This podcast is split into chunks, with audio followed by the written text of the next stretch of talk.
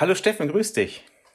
Hallo Olli, sag mal, wo warst du die ganze Zeit? Ich habe dich ja Ewigkeit nicht gesehen. Ich sag's dir, also gestern war ich in so einer komischen Stadt mit so Fischköppen oder so, sagt man, oder? Ach so. Ja. Ach ja, ja. Ja. Und ja, ich, da habe ich versagt. Also vielen Dank für deinen Besuch. Ich habe versagt. Ja, heute, ich wollte ihm ein nettes, schönes, ähm, ähm, wie sagt man das, äh, Kaffeegedeck servieren auf hamburgische Art und ich habe ihm Mandelhörtchen anstatt Franzbrötchen serviert, dem Olli. Das ist ein Fehler. Ich hoffe, das kann ich irgendwann wieder gut machen. Ja, und das Beste ist, ich, mir wäre es nicht mal aufgefallen, aber es war sehr schön. Aha. Genau, Okay. und äh, schön ist auch, dass wir eigentlich mal wieder Zeit haben, hier was aufzunehmen. Und ich muss sagen, es liegt nicht am Steffen, weil ich war wirklich viel und lange unterwegs jetzt im August und ähm, ja, hatte da entsprechend viel, was heißt Stress. Also ja, man ist halt unterwegs und äh, kommt dann auch irgendwie zu nichts. Und wenn man dann mal zu Hause ist, dann will man die Zeit Ja. dann auch irgendwie anders nutzen. Das ist nicht böse gemeint, aber es ist ein Hobby. Und äh, Genau. Aber er hatte mir ja versprochen, dass wir diesen Monat noch einen machen. Als ich den Hammer wieder so hochgehängt habe. Ja, haben wir jetzt Genau. so fast hinbekommen. Es ist der 30. August und wir Genau. sind bei Come Fly With Us Folge 13. Huhu, Unglückszahl. Alles wird gut. Wir können ja mal ein paar gruselige Themen. Nee, wir haben, nee, haben wir gar nicht. Wir haben schöne Themen. Schöne Themen. Was hast du denn zum Beispiel für mich? Ach, alles Mögliche. Ich bin gerade überlegen. Ähm, ich versuche mich erstmal zu sortieren, wo ich alles äh, war, aber das ist, glaube ich, schwieriger zu erklären. Äh, Äh, ja. Also, wie, also- ich war jetzt fast, wie lange war ich unterwegs? Fast zehn Tage. Mhm. Und zwischen äh, Brasilien, innerbrasilianisch, äh, Uruguay, äh, wie heißt das andere, Argentinien, war irgendwie alles dabei. Oh Gott, da kenne ich mich nicht aus. Aber es hört sich an, als wenn du einen Traumjob hast. Ah, total. Ähm, Ja. nein, es war, es war ganz nett. Ich hatte tatsächlich äh, in Buenos Aires ein wenig äh, Zeit, was äh, ich schon sehr, sehr lange nicht mehr hatte. Acht Jahre, ich hatte mal nachgesehen und äh, das war sehr schön. Es ist eine sehr schöne Stadt. Einziger Haken, äh, Anfängerfehler, es ist ja Winter da unten jetzt. Es ist tiefster Winter. Und ich ähm, dachte mir so, na ja, gut, also Winter in Buenos Aires, äh, 15 Grad tagsüber, blauer Himmel, Sonnenschein. Dummerweise habe ich wirklich die eine Woche vom tiefsten Winter erwischt. Äh, ja, tagsüber waren es 8 Grad und nachts zwei. Und jetzt rat mal, wer keine Jacke dabei hatte. Äh, weiß ich nicht. Aber weißt du, wie es ist Skifahren und hast es ausgenutzt? Ja, so weit bin ich ja noch nicht gekommen im Süden. Ah, Aber das okay. war total der Anfängerfehler. Also Ja, da habe ich mich ah. echt geärgert. Ja. Naja, gut. Äh, Doofheit muss bestraft werden. Lass sich dadurch beruhigen, es gibt bestimmt einige unserer Hörer, die waren da noch nie. Und nicht nur die Hörer, sondern ich war da auch noch nie. Also, wenn du sagst, du warst seit acht Jahren nicht da, hey, ich war da noch nie. Also, Ja, gut. Ähm, ganz Füße ganz flach halten, ne, mein Lieber, ganz flach. ja, aber äh, man muss ja dazu sagen, ich war das erste Mal im zarten Alter von zwei Monaten schon da. Hängt aber mit der Verwandtschaft zusammen, die ich da unten habe. Okay.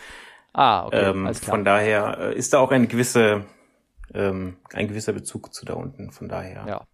Aber ich kann dir sagen, also das, ähm, wie, erinnerst du dich, wir haben vor ein paar Folgen ja so einen kleinen Rüffel bekommen wegen Fleischessen, ne? Ja, oh, nein, das Thema greifen wir nicht mal Ach auf, so. aber es war ähnlich, es war ähnlich, ne? Ja, es war ähnlich. Äh, Aber ich musste, ich musste wirklich zu meiner, also ich musste mit Erschrecken tatsächlich feststellen, ich weiß, wir wollen ja nicht politisch werden, aber boah, der argentinische Peso ist so verfallen, das ist echt schlimm. Also das äh, hat mich sehr erschrocken für die Menschen dort vor allen Dingen. Also ähm, Okay, ja. Inflation, naja, egal.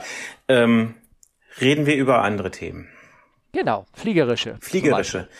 Ja. Ähm, ja, wir haben eine Menge Fragen bekommen und äh, Genau. Also eine Frage habe ich selber aufgeschrieben.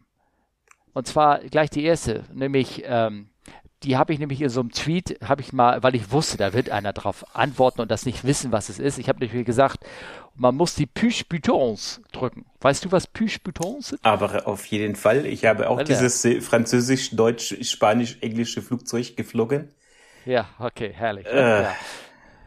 Ja, ne, Ja, der- Push-Buttons, Ja, ne? Push-Buttons, genau. Ja, Der Airbus hat Push-Buttons. Push-Buttons, so kleine zierliche Schalterchen, die so ein Franzose mit spitzen Finger problemlos drücken kann und dabei auf Englisch sagen würde, oh, c'est Push-Button.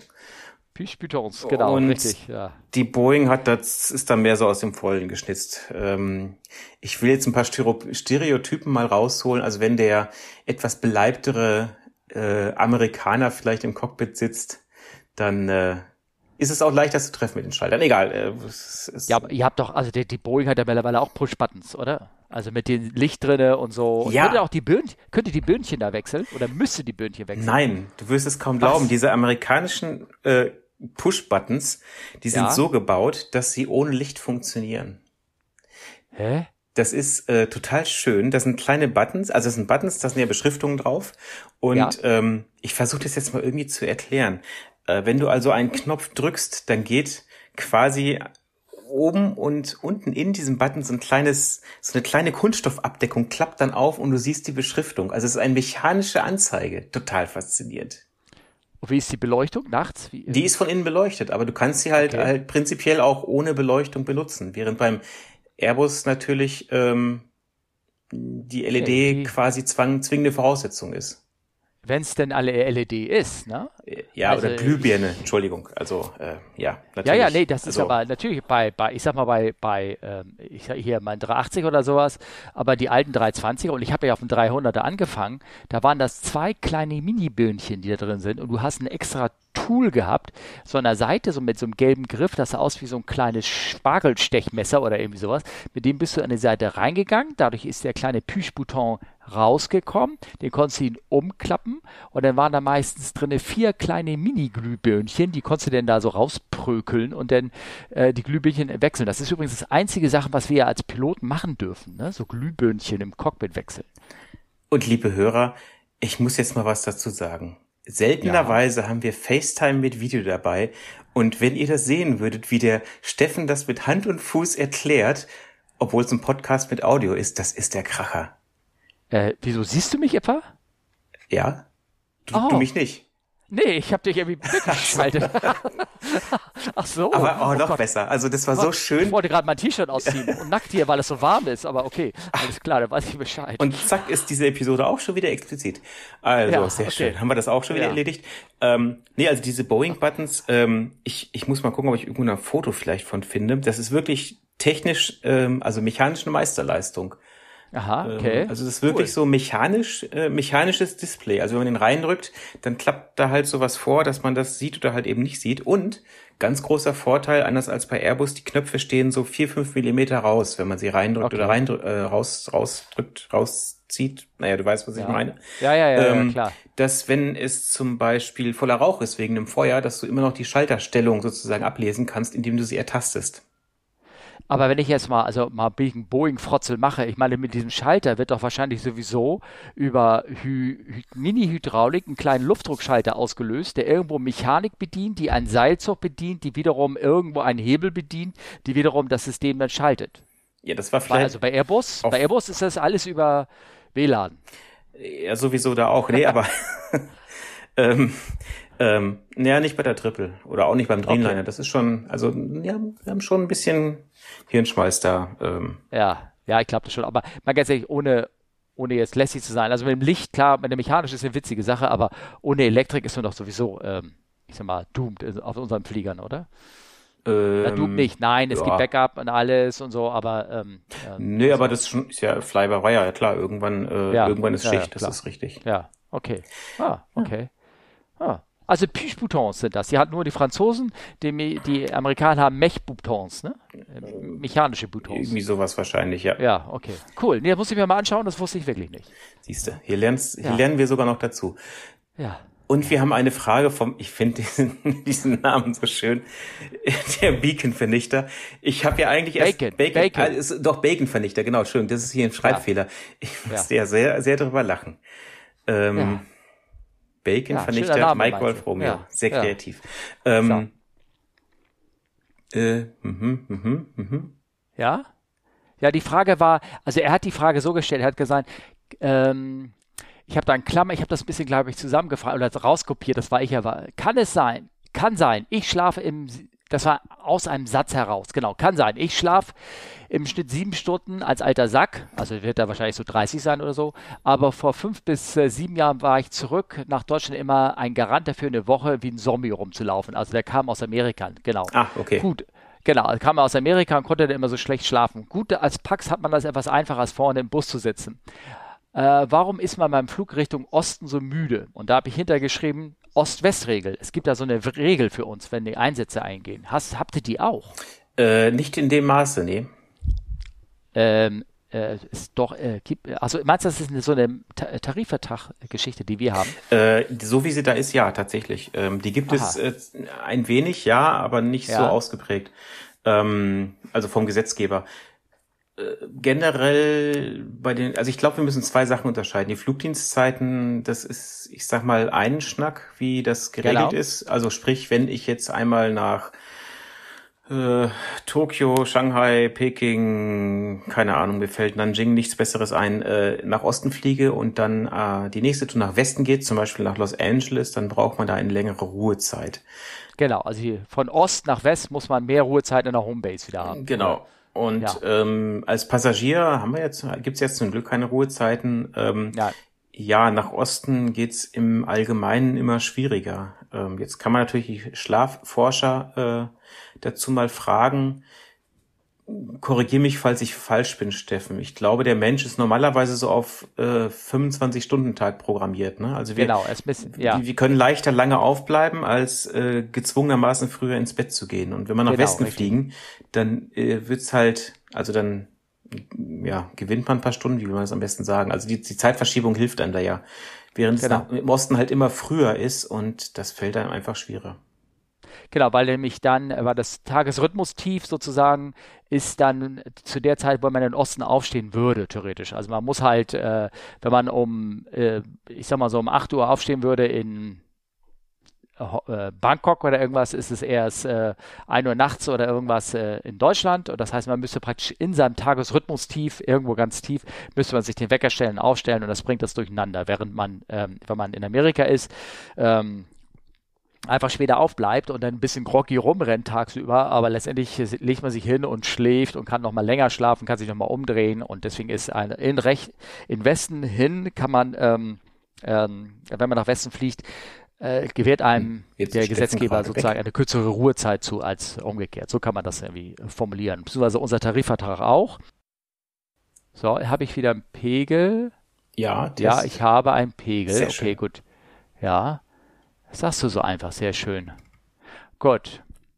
Ähm, ich, ich lasse mal, ich, ist egal, ob ich dich sehe oder nicht sehe, ich habe mir jetzt mal das Bild weggedrückt. Ne? So, Leute, wir sind wieder da. Wir hatten eine ganz kurze Unterbrechung, die muss ich wieder reinprügeln. Also es geht darum, ähm, das ist ein bisschen Geschmackssache. Ich persönlich zum Beispiel reise gerne in den Osten.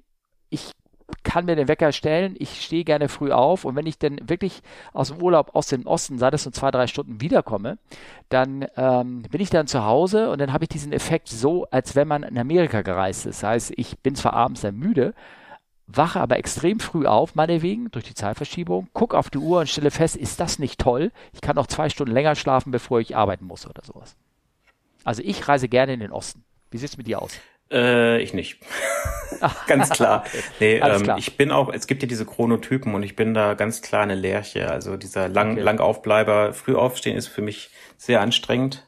Okay. Ähm, von daher, ja, nee. Ja, also, nee, lieber nach Westen, ganz klar.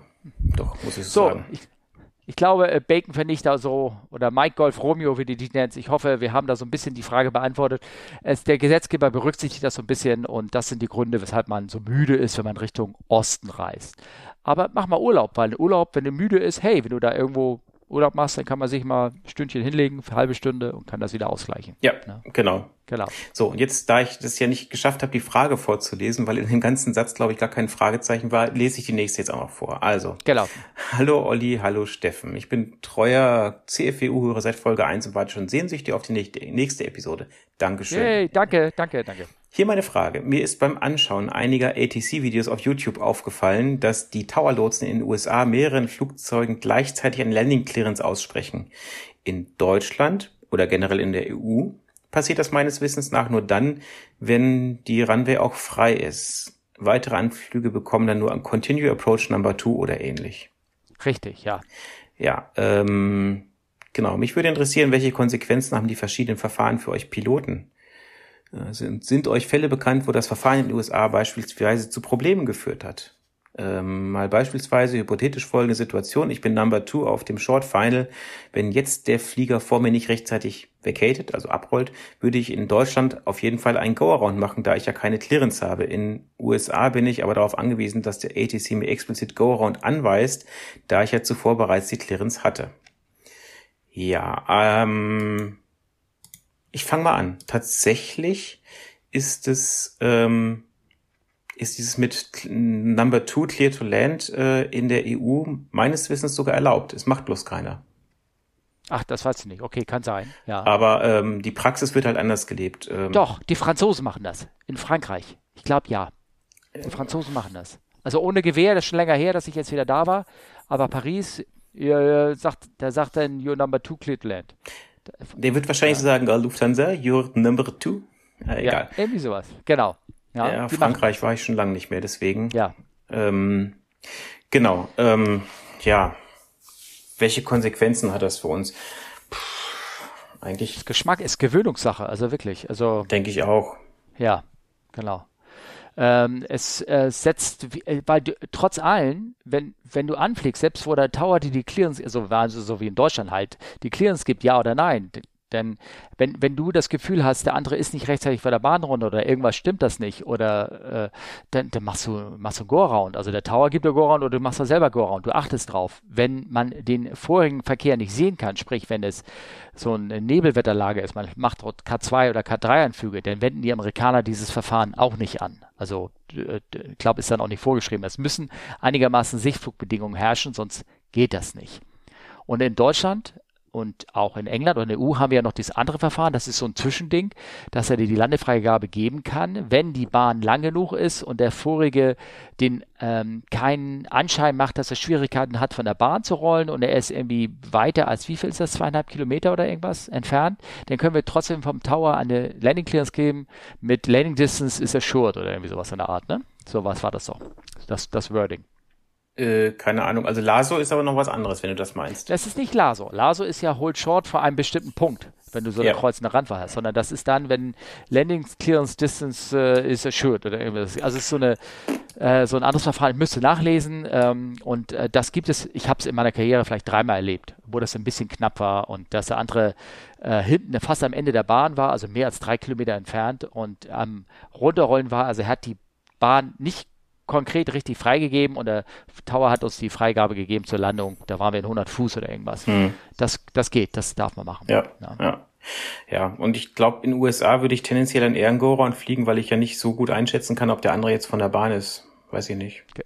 Ja. Also, genau. das kommt noch dazu. Also, beides ist möglich. Es ist, ja, ja, und äh, wenn man Go-Round kriegt, ähm, ja, dann fliegt man sein Go-Round-Verfahren ab. Es ist ja nicht so, dass der andere äh, durchstartet und man auch, also dass es da irgendwie einen Konflikt gibt, weil der andere ist ja schon am Boden sozusagen. Genau. Ich weiß, ich habe ähm, ja in Amerika gelernt, im Flughafen Santa Monica. Und da bin ich nach xxx Jahren, als sie in Amerika dieses Verfahren eingeführt haben, mal wieder nach Santa Monica geflogen. Und dann fliege ich ein in den Gegenverkehr, melde mich beim Tower ne, mhm. und will oder will mich gerade melden. Da sehe ich vor mir so einen kleinen ähm, ich glaube, so eine kleine Kanar war das, also so ein kleiner Entenflüger, also keine 200 Meter von mir vorbei, so oh, fährt rein, spult sich genau vor mir ein. Ich so, oh Scheiße, ist er dicht, ne? Ich habe den echt nicht gesehen und anscheinend mich auch nicht. Und meldet sich dann, this is November, bla bla bla bla, ne? Und, äh, und der Tower, yeah, have you on site? And who's the Cessna behind? Ne? Das war, und ich so, oh, that's me, bla bla bla, ne? Have the traffic inside. Und dann sagt er nur, okay, keep it inside, you're number seven, clear to land. Und ich ja. so, okay, so geht das hier also, prima. Ne? Da, ja, war aufregend, aufregend. Ich habe ja. äh, neulich meine Scheinverlängerung in den USA gemacht. Also Verlängerung ist es ja nicht. Ja, das ist ein all zwei, also zweijähriger Überprüfungsflug, den man machen muss. Ja. Und ja. ich war am Peachtree Airport in äh, Georgia.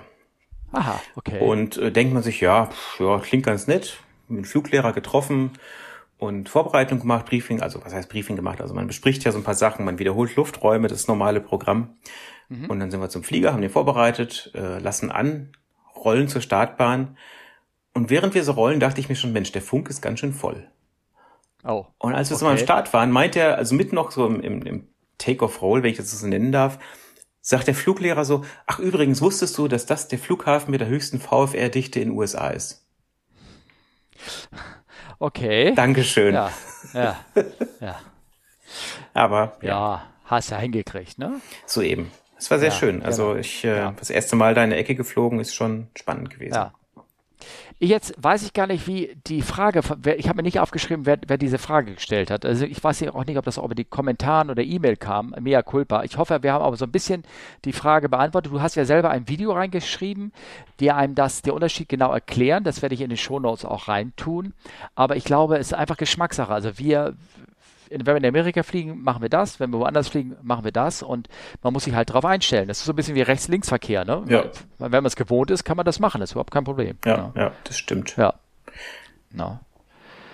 Sollen wir die Frage von Norman auch ganz kurz beantworten? Das noch? können wir doch machen, klar. Wir wollen ja heute nicht ganz so viel Zeit, wir haben noch so ein bisschen was vor. Ne? Genau. Ne? Müssen wir den sagen. Aber äh, die Frage von Norman kann ich nämlich ganz schnell beantworten. Die Frage ist nämlich Fragen zum Secondary Screening, das SSSS-Symbol auf der Bordkarte. Wenn ein Passagier ein intensiveres Screening von der TSA bekommt. Da hat er geschrieben, bekommt ihr es als Pilot mit, wenn ein Passagier ein SSS-Privileg, wie er das nannte, auf sein Ticket bekommen hat und ändert sich dadurch etwas am Handling in der Kabine? Dass der Check-in Security anstrengender geworden ist, ist mir bekannt, auch äh, wenn er es mich noch nicht getroffen hat. Ich weiß nicht, ob ihr das kennt. Es gibt manche Gäste, die werden äh, ich weiß nicht, ich habe wirklich keine Ahnung, wie das gemacht wird. Ähm, ob das nach Statistik geht oder ob da, wenn einer einen arabischen Namen hat oder irgendwas in der Art, dass der ein bisschen mehr, kennst du dich da auch? Ja, also ich habe ähm, okay. mit einer hundertprozentigen Trefferchance dieses blöde Privileg bekommen. Ach, ja, weil ich ganz jedes Mal? Äh, jedes Mal, weil ich jedes Mal, wo ich in USA dann als Passagier geflogen bin, ein kurzfristig gebuchtes One-Way-Ticket hatte. Ich verstehe aber dienstlich von der Firma aus. Ja, natürlich, aber trotzdem kriegst ja. du dieses Privileg und die nehmen dich so richtig äh, durch. Und bist du, also, du weißt. Zusätzlich bist ja noch Pilot, ne? Ja, also das ist wirklich, ja. äh, das ist wirklich ja, nicht schön. Es okay. macht keinen Spaß. Ähm, von daher, das ist Statistik, denke ich. Namen, ja auch, aber vor allen Dingen so kurzfristig gebucht, One-Way, keine Ahnung, was noch alles. Ja, ja gut, dann gibt's auch, da können wir vielleicht später mal erzählen, wenn Kollegen erzählen, wenn sie einreisen, und einen arabischen Namen oder gar einen afghanischen Namen haben, der irgendwie vorbelastet ist, auch unter den Kabinenkollegen oder Cockpitkollegen, die werden bei der Einreise in Amerika gerne mal so richtig auseinandergenommen. Also da, obwohl sie jedes Mal, keine Ahnung, dreimal im Monat, einmal im Monat, zweimal im Monat nach Amerika reisen. Aber das ist ein Thema für eine andere Sendung, glaube ich, oder? Ja. Sag mal, wollen wir weitergehen im Schritt? Ich glaube, Norman, hoffentlich hast du ihn beantwortet. Aber, aber warum, woran es liegt? Also das ist ein Grund, meinst du, ne? Business Class, Pilot, kurzfristig gebucht. Ja. Und dann wird man kontrolliert, gleich Namen. Ja, und äh, ist in der Kabine ein Unterschied. Also wir haben ja, es ist eigentlich egal, glaube ich, ne? Also. Nein. Nein, nein, wir kriegen da keine Info, dass einer das äh, besonders geprüft worden ist. Wir, wir kriegen es halt nur mit, ja, we're waiting for one passenger who got special screening. Und dann weil das meistens halt für denjenigen länger dauert. Ne? Und wenn der noch knapp kommt und der noch dieses Screening kriegt, dann ja, dann müssen wir manchmal ein bisschen warten auf den Minute oder zehn oder so. Ne? Genau. Jetzt muss ich einmal gerade was nachschauen. Entschuldigt das Tippern im Hintergrund. Ich kann aber das nächste. Ich gehe mal im Hintergrund. Äh, oder willst du zum Thema irgendwas gucken? Nö. Also ich gehe mal weiter im Schritt, oder? Äh, geh mal weiter im Schritt, genau. und zwar Neuigkeiten aus der Luftfahrt haben wir das Thema. Das ist so, wenn was passiert ist. Und zwar äh, kam ein Fall, dass ein, äh, ich weiß, der ist glaube ich nicht mal von Norwegian gewesen, das war ein Norwegian Flugnummer, aber ich glaube, es war ein High-Fly, High-Five-Flieger. Äh, Highfly? High, Highfly heißen die, ja genau. Hm. Heißen wir.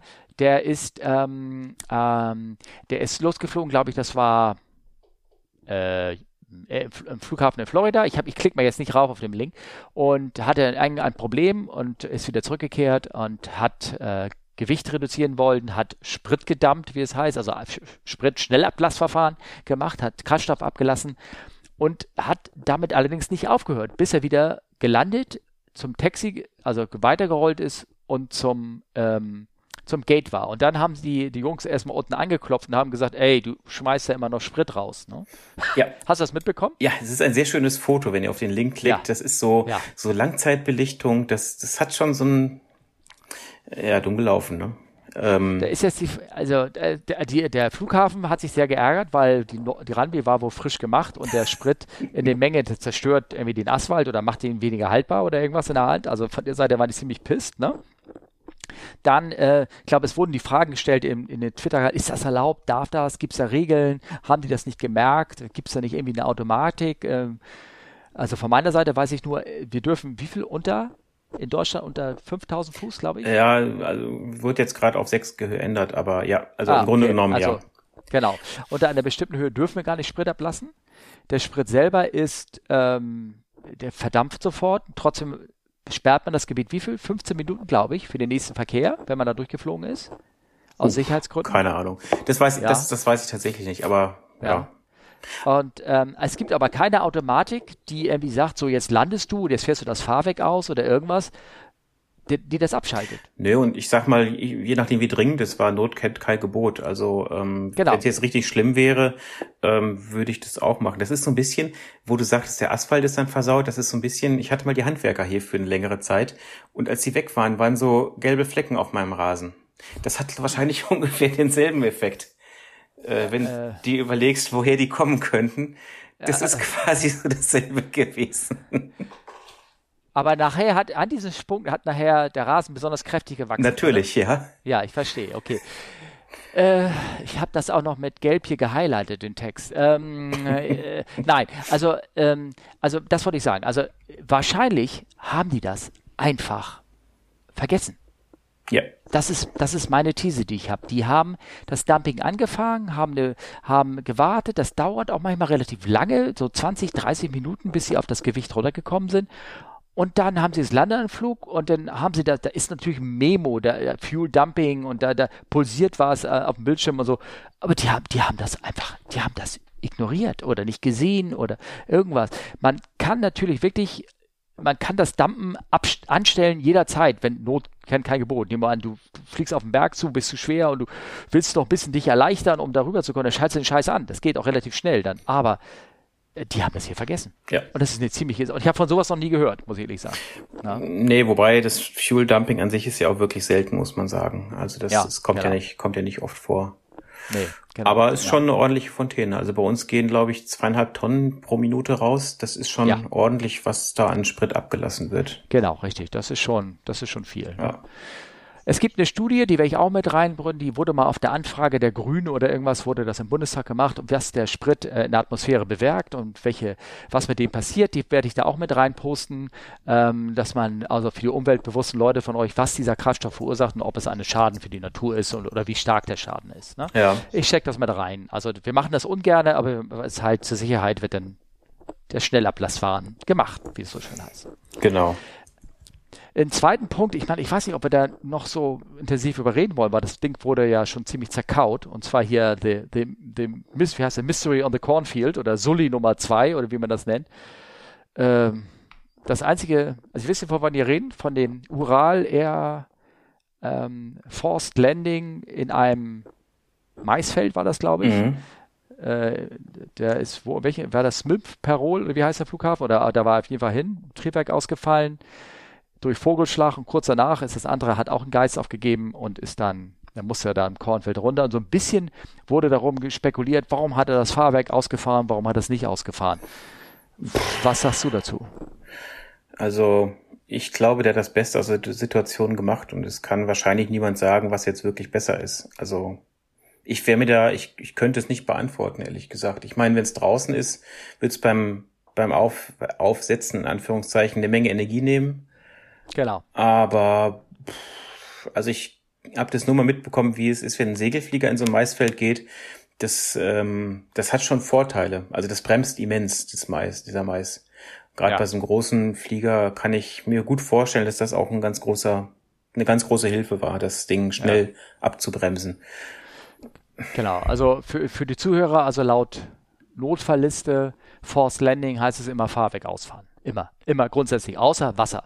Aber ansonsten Fahrwerk raus, weil das Fahrwerk beim Aufsetzen ähm, ähm, äh, äh, reißt ab, nimmt Energie, ähm, nimmt Energie äh, raus. Die Fahrwerke sind so gebaut, dass sie ähm, die, ähm, die Energie, dass sie beim Abreißen nicht die Tanks aufreißen, die müssen so gebaut sein, sodass eigentlich auch kein Kraftstoffablauf, aber so dass, äh, also eigentlich hätte es ausfahren müssen, aber wiederum vielleicht, es kostet die auch Widerstand und dadurch wollte er die Sinkrate reduzieren, sonst hätte das Feld nicht getroffen oder irgendwas. Sie war nicht dabei. Also es ist ja, ja. alles gut gegangen, also kann man eigentlich nicht meckern darüber. Sully hatte ja damals auch vergessen, den Ditching-Button zu drücken. Also von der Seite her hat ihm nachher auch keiner gemeckert. Ne? Nee, solange alle genau. davonlaufen können, das ist immer noch das Wichtigste. Genau. Ne? Ja, ähm, sonst sind noch ein paar Sachen passiert, aber kommen wir, es ist schon spät, ne? Wollen ja. wir langsam zum Ende kommen? Das ist eine was? gute Idee, ja. Dann können wir nämlich bald einfach nochmal aufnehmen. Ja, ähm, genau. Wir wollen noch zweimal Aufnahmen nehmen vor dem 21. Ne? Ja. Hast du gesagt? Ja, ist eine hohe, das ist eine große Challenge hier, aber wir, wir gucken mal, dass wir das hinbekommen. Das hast du irgendwie zu mir in der SMS gesagt, nachdem ich dich gebeten habe, diesen Monat noch eine zu machen. Ja, ja, ja, das stimmt. Das okay, stimmt. gut. Schauen wir mal, ob wir das schaffen. Wir sind ja nicht ganz so streng, ne? Irgendwie sowas, ne? Genau. Ähm, ich kann mal eine ganz, ich erzähle noch mal eine ganz kurze Geschichte aus der Kabine. Und zwar, ich habe eine echt echt haarsträubende Geschichte gehört. Wir haben doch letztes Mal erzählt, dass es ja schon vorkommen soll, dass der ein oder andere Ehe in den Kabinenpersonal gibt, zwischen den Kabinenpersonalen, zwischen Cockpitpersonalen und sogar sozusagen interracial zwischen Cockpit und Kabine. Das haben wir erzählt. Ja, ne? ja. ja, soll vorkommen. Ne? Es passiert ja auch leider, leider, leider ist es so, oder es ist eigentlich völlig normal, dass solche Ehen auch wieder auseinandergehen. Das kommt leider auch vor, ja. Genau, und ich habe jetzt eine Geschichte gehört, die ähm, hat eine gute Freundin erzählt, da, da bin ich fast aus den Wolken gefallen. Und zwar, die beiden haben sich getrennt, das war Cockpit und Kabine. Mhm. Äh, sie hatte als Frau die, äh, die Kinder bei sich sozusagen und er, ihm ging es darum, äh, das Sorgerecht für die Kinder zu bekommen. Ist ja oft so, ne? Irgendwie ja. Streit oder wer mehr von den Kindern hat. Und er hat immer argumentiert, sie kann sich ja gar nicht um die Kinder richtig kümmern, weil sie immer so viel weg sein muss und arbeiten muss. Ja, das mhm. ist halt, du bist alleinerziehend, hast zwei Kinder, hast Flugbegleiter, das Leben kann echt hart sein. Ja. Und sie hat sich immer, also immer gewundert dann, wenn es wirklich ganz kritisch war, dass zum Beispiel zu Weihnachten oder wenn besondere Termine waren, Konfirmation oder sowas, dann hatte sie, wie wir das nennen, ihren Request platziert, also ihren Wunschflug und sie war schon recht senior senioritätsstark, hat sich auch darauf hin, äh, vorbereitet, sodass sie diesen Flug bekommen hat. Und sie war Nummer eins oder zwei an der Stelle und hat sich gefreut, dass denn Weihnachten oder irgendwas gesichert war, dass sie, wenn sie zu Hause kam von der Tour, denn naja, auf mhm. jeden Fall kam dann die Planveröffentlichung. Und die Tour war raus und sie flog dann an irgendwelchen Dreck, sag ich mal so, Entschuldigung, es gibt auch unter Flieger nicht nur Ziele wie Buenos Aires vier Tage frei, sondern auch zum Beispiel einen Tag frei in Teheran, das möchte man als Frau nicht so gerne haben, sage ich mal so. Oder Riyadh oder irgendwie sowas. Und das ist ihr mehrfach passiert, dass sie alles war schön und dann kam der Plan raus und es war alles scheiße. Und zwar so, dass es also wirklich eine Katastrophe war. Eine Katastrophe. Ne? Mhm. Und irgendwann hatte sie auch die Schnauze voll und ist ja mal hingegangen und den Plan, nachdem sie einen erwischt hat, sag mal, wieso ist das so? Wieso kriege ich hier, wieso ist das so? Ne? Mhm. Und der guckte sie an und sagt, ja, aber ihr Stellvertreter hat das doch, hat doch für sie die Tour requestet. Jetzt muss man nämlich ausholen, du kannst dir gegenseitig Freigaben geben innerhalb des Flugpersonals. Weißt du, das gibt auch Freundschaften, dass du, also nicht nur Ehen oder Freundschaften, dass du sagen kannst, pass mal auf, ich bin gerade unterwegs, kannst du mal für mich meinen Plan angucken? Kannst du mal für mich mal gucken, wann ich frei habe? Kannst du für mich mal eine Tour in meinen Request tun? So, und sie, ihr Mann hatte irgendwann mal während der Ehe eine Stellvertreterfunktion freigeschaltet, sodass er die für seine Frau requesten konnte. Sie hatte das nicht gewusst. Und er hat ihr ab und zu heimlich, als er wirkt war, hatte ihren ganzen Plan und alles Urlaub, alles zerhauen gehabt. Also das ist. Ha, pfui. Das ist nicht pfui, das ist sowas Hinterhältiges. Ja. Das, das ist also wirklich, also Leute, wenn ihr euch scheiden lasst, bitte macht das, macht das eine ehrliche Sache draus, nicht die Sache. ja. Das, also ist, das ist, als wenn du, als wenn du als deinen Chef anrufst und äh, ja, den, also das, also naja, auf jeden Fall, sie fiel aus allen Wolken. Sie, die hat was, sie wusste das gar nicht, sie wusste auch gar nicht, dass es sowas gibt, weil sie selber hat es nie gebraucht, hat sich nie darum gekümmert. Und dann hat gesagt, aber ihr Stellvertreter war das und das war der, der Mann. Ja, also sie heimlich, Ex-Mann, ja. heimlich rein, ja, Ex-Mann, heimlich reingehauen. Uh. Nee, die waren da noch in der Scheidung, im Prozess da. Acht Jahre hat das gedauert, bis die Sache durch war, nebenbei. Ach ja, das sind also interne Geschichten. Ja. Also fiese Geschichte, keine gute Geschichte. Ich würde sagen, wir erinnern nochmal an den 21. September. Genau. Ähm, 40 Leute können wir, nee, 30 Leute haben, sind angemeldet, habe ich schon gehört. Ach, also sehr schön. Gut werden. Schön, Na? das freut mich. Wir kriegen, wir kriegen Besuch aus England. Der Nick von äh, den Airline Pilot Guy, der kommt auf jeden Fall. Ähm, ich habe frei, Olli hat frei, Vielleicht kommt noch so andere Leute aus Berlin, ein Bekannter, den ich auch endlich mal sehen wollte, der kommt auch vorbei. Also es wird bestimmt eine witzige Sache. Vielleicht hat der eine oder andere noch Zeit und kommt dazu. Genau. Ja? Und äh, wenn ihr dazu oder zu irgendwelchen anderen Sachen Fragen habt, äh, Kontakt oder Feedback und so weiter, ihr wisst, fragen at comeflywithus.de per E-Mail oder ja. Äh, ich, nein, Steffen, ich fordere dich nicht hier raus. Bei Twitter fragt CFWU, also fragt Charlie Foxtrot Whisky Uniform. Das kannst du auch nur deshalb so gut aussprechen, weil ich das in den Shownotes jetzt endlich mal groß ausgeschrieben habe, richtig? Äh, nein, also, und da hat das falsch geschrieben, das muss ich noch korrigieren. Ach so, ach du Scheiße. Okay. Okay, na gut, okay. Ja, Jungs, mach das. Achso, eine Frage habe ich noch. Ja. Ich habe einen neuen Grund gefunden, weshalb du lieber First Class fliegen sollst. Und auch für, das geht natürlich für alle. Weißt du welcher? Jetzt kommt's. Das Klopapier ist weicher als in der Business Class. Oh mein Gott. Die haben eigenes Klopapier. Mit diesen, mit diesen Vorstellungen verabschieden wir uns und wünschen euch einen schönen Abend noch. Macht's ne? gut, bis bald. Okay, ciao. Tschö.